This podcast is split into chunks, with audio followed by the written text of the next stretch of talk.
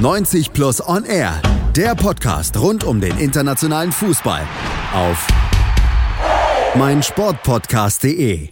Ein letztes Mal willkommen zurück auf meinsportpodcast.de. Wir sind immer noch bei 90 Plus On Air bei der Spezialsendung zu den 90 Plus Jahresawards. Drei Nominierte pro Kategorie.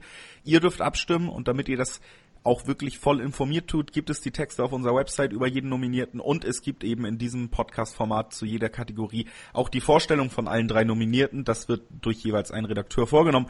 Und wir sind jetzt bei der letzten Kategorie, die wir hier im Podcast besprechen werden, angekommen. Das ist das Spiel des Jahres.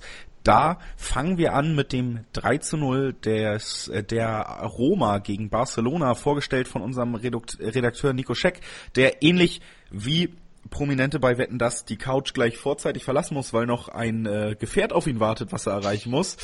Deshalb äh, ist das jetzt erstmal deine Bühne und wir verabschieden uns dann auch schon mal von dir. Ja, falls der äh, Lokführer meines Zugs das hört, äh, warte bitte einen Moment. Ansonsten, ja, genau, die Roma, die hat äh, den Job gemacht, den Barca ein Jahr zuvor gegen PSG gemacht hat.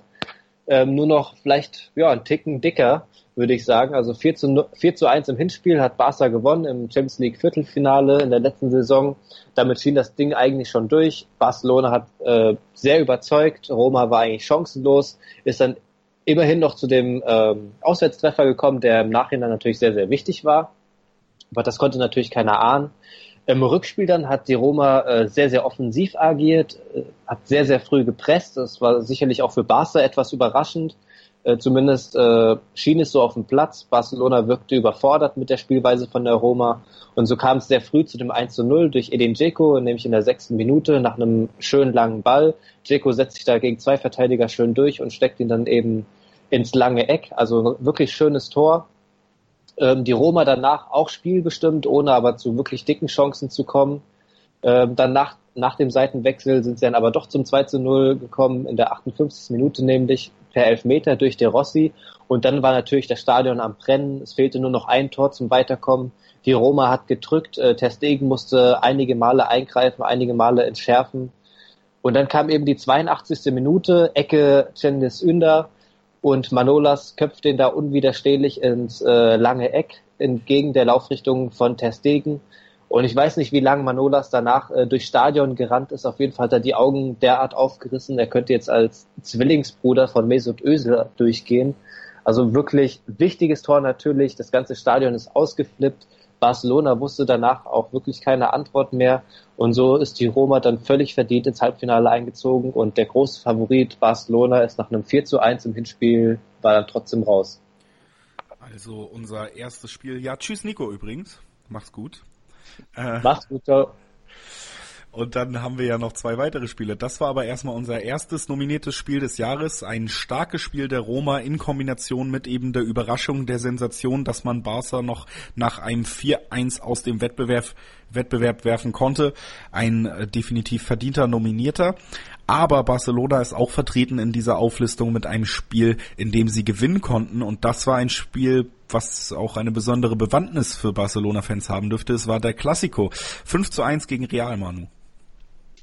Ja, es war der ähm, erste Klassiko, kann man so sagen, in der in der Neuzeit ohne Cristiano Ronaldo und Lionel Messi. Ronaldo bekanntermaßen zu Juventus gewechselt, Messi ähm, mit Armbruch nur auf der Tribüne gesessen, aber Messi, der natürlich sehr frustriert darüber war, dass er nicht mitwirken konnte, ähm, ihm wurde schon relativ schnell ein Lächeln ins Gesicht gezaubert. Ähm, zu dem Zeitpunkt war äh, Lopetegui noch Trainer von Real Madrid, stand aber schon vor der Entlassung, ähm, stand in der Kritik. Es war so ein bisschen die Frage, kann er mit einem ordentlichen Klassiko noch ein bisschen was an der Trend, äh, noch eine Trendwende herbeiführen?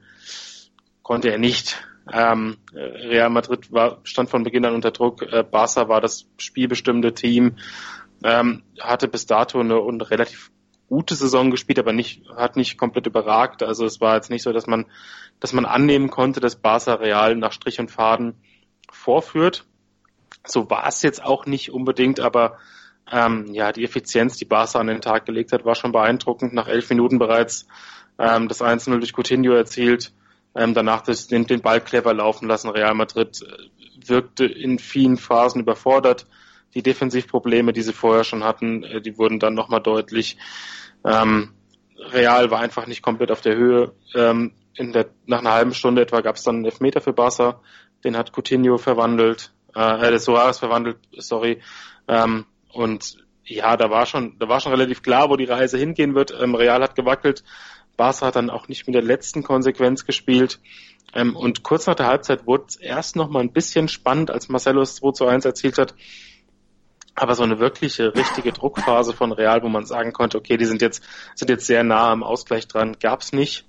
Ähm, und Luis Suarez in Abwesenheit von Lionel Messi ähm, avancierte dann zum Matchwinner, hat dann das, das 3 zu 1 und das 4 zu 1 erzielt, circa eine Viertelstunde und zehn Minuten vor Schluss und hat dann den Sack komplett zugemacht. Ähm, Neuzugang Arturo Vidal durfte dann unmittelbar vor dem Schlusspfiff noch mit dem 5 zu 1 dafür sorgen, dass das eine der höchsten und eine der ähm, bittersten Niederlagen für Real Madrid war. Und wir haben vorhin schon über Lopetegui gesprochen, äh, der als einer der Verlierer des, des Jahres zu zählen ist. Ähm, dieses Spiel, diese Niederlage im Camp Nou war natürlich auch ausschlaggebend dafür, dass er im Endeffekt entlassen wurde und dass, dass seine Amtszeit in Madrid so schnell geendet hat. Ähm, ja, für Barca war das so ein, ein, wichtiger, ein ganz, ganz wichtiger Sieg und ähm, ja, zeigte so ein bisschen den Unterschied zwischen Barca und Real, wie gefestigt man schon ist. Und im Moment steht Barca auch an der Tabellenspitze. Real Madrid ist, ist einige Punkte dahinter. Ähm, der Klassiko im, im Rückspiel wird sicherlich auch interessant, aber das war schon eine ganz, ganz, ganz deftige Niederlage.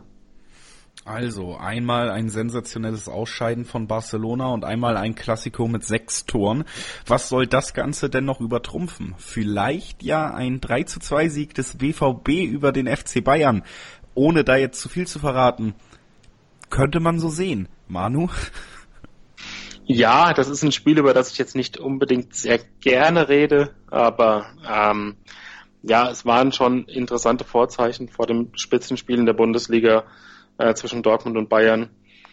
Ähm, der FC Bayern ging erstmals seit wirklich längerer Zeit nicht als klarer Favoriten das in, in so ein Spitzenspiel, ähm, weil Dortmund einfach genau das gezeigt hat zu Beginn der Saison, ähm, was Bayern Probleme bereiten kann, also ein schnelles Umschalten eine extrem hohe Geschwindigkeit, ähm, ein großes Selbstvertrauen, Mut zur eigenen Stärke.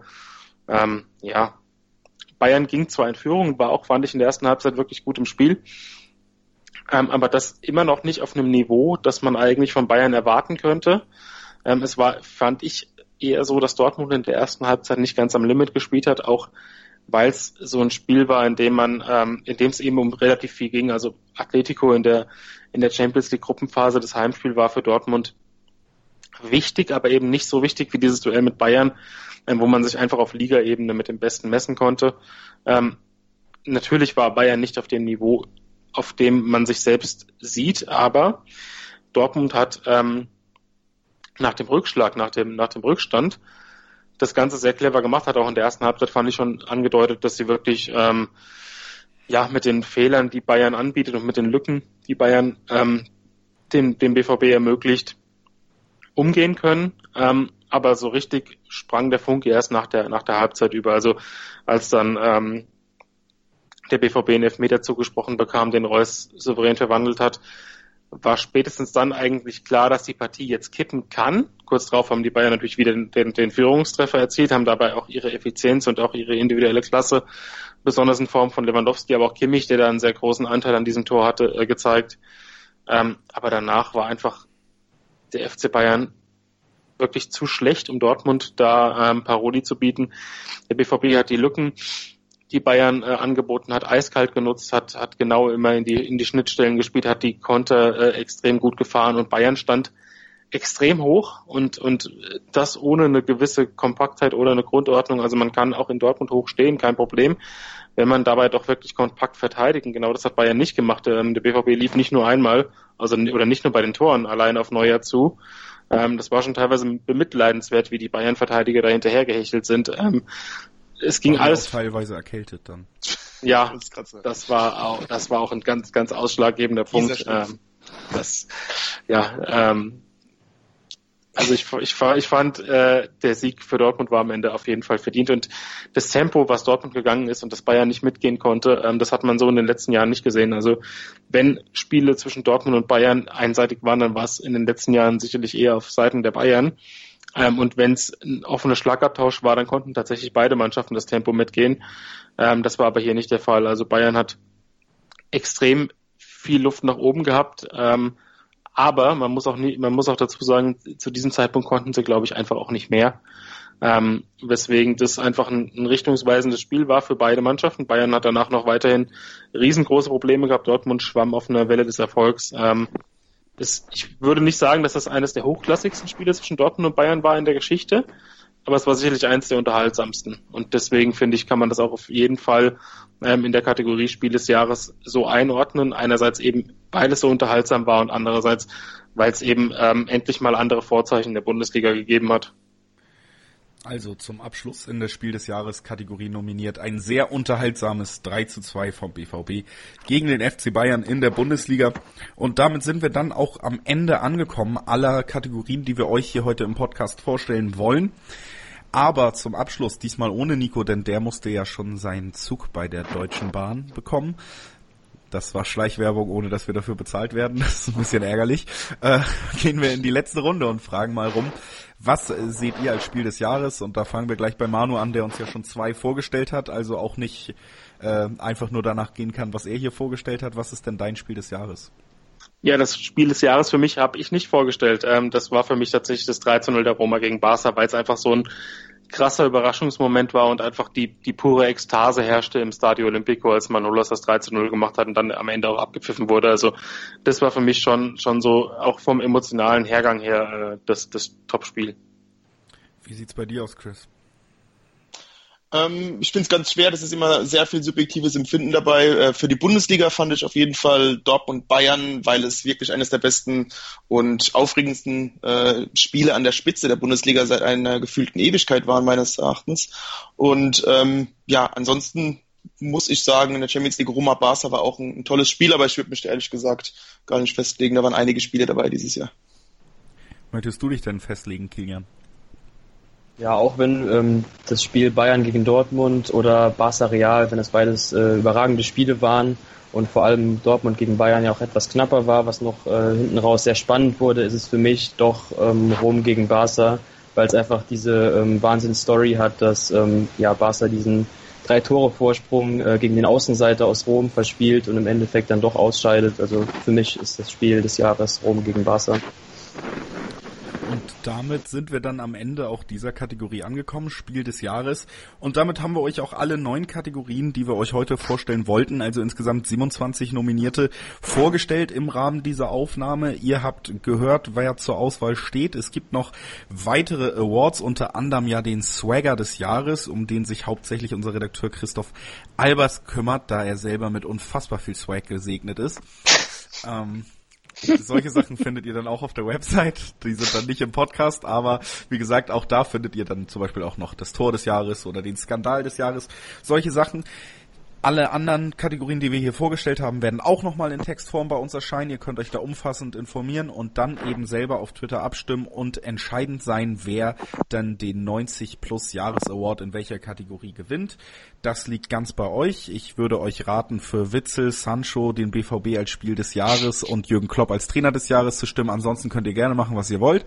Das ist dann äh, mein Abschlusssatz hier. Und damit gehen wir dann jetzt erstmal Richtung Weihnachten aus diesem Podcast raus. Ich bedanke mich sehr bei allen, die heute dabei waren, bei Nico, der ja schon weg ist, und dann bei Manu. Danke, dass du da warst. Jo. Bei Chris. Danke dir. Und nicht äh, last but not least, das wollte ich sagen, bei Kilian. Jo, danke dir auch. Ja, sehr gerne. Und damit wünsche ich allen Hörern auch ein frohes Weihnachtsfest wenn man es noch vor Weihnachten hört. Ansonsten vielleicht einfach nur den guten Rutsch, falls ihr nochmal nachhört über die Feiertage, nach den Feiertagen. Ich hoffe, es hat euch genauso viel Spaß gemacht wie uns und äh, stimmt fleißig ab. Dann gibt es auch die Verkündung, die ihr hören wollt. Also bis dann und ja, wie gesagt, frohe Weihnachten. 90 Plus On Air, der Podcast rund um den internationalen Fußball auf meinsportpodcast.de. Willkommen bei meinsportpodcast.de. Nach fünf Jahren harter Arbeit und viel Schweiß und Tränen haben wir uns im Jahr 2018 endlich selbst gefunden. Wir sind Podcast. Wir bieten euch die größte Auswahl an Sportpodcasts, die der deutschsprachige Raum so zu bieten hat. Über 20 Sportarten, mehr als 45 Podcast-Serien, über 9000 veröffentlichte Podcasts und über 5 Millionen Podcast-Downloads allein im Jahr 2018. Das ist einfach nur Wahnsinn. Gemeinsam mit euch freuen wir uns auf ein spannendes und sportliches 2019. Danke, dass ihr alle dabei seid. Wir sind Podcast. Wir sind meinsportpodcast.de.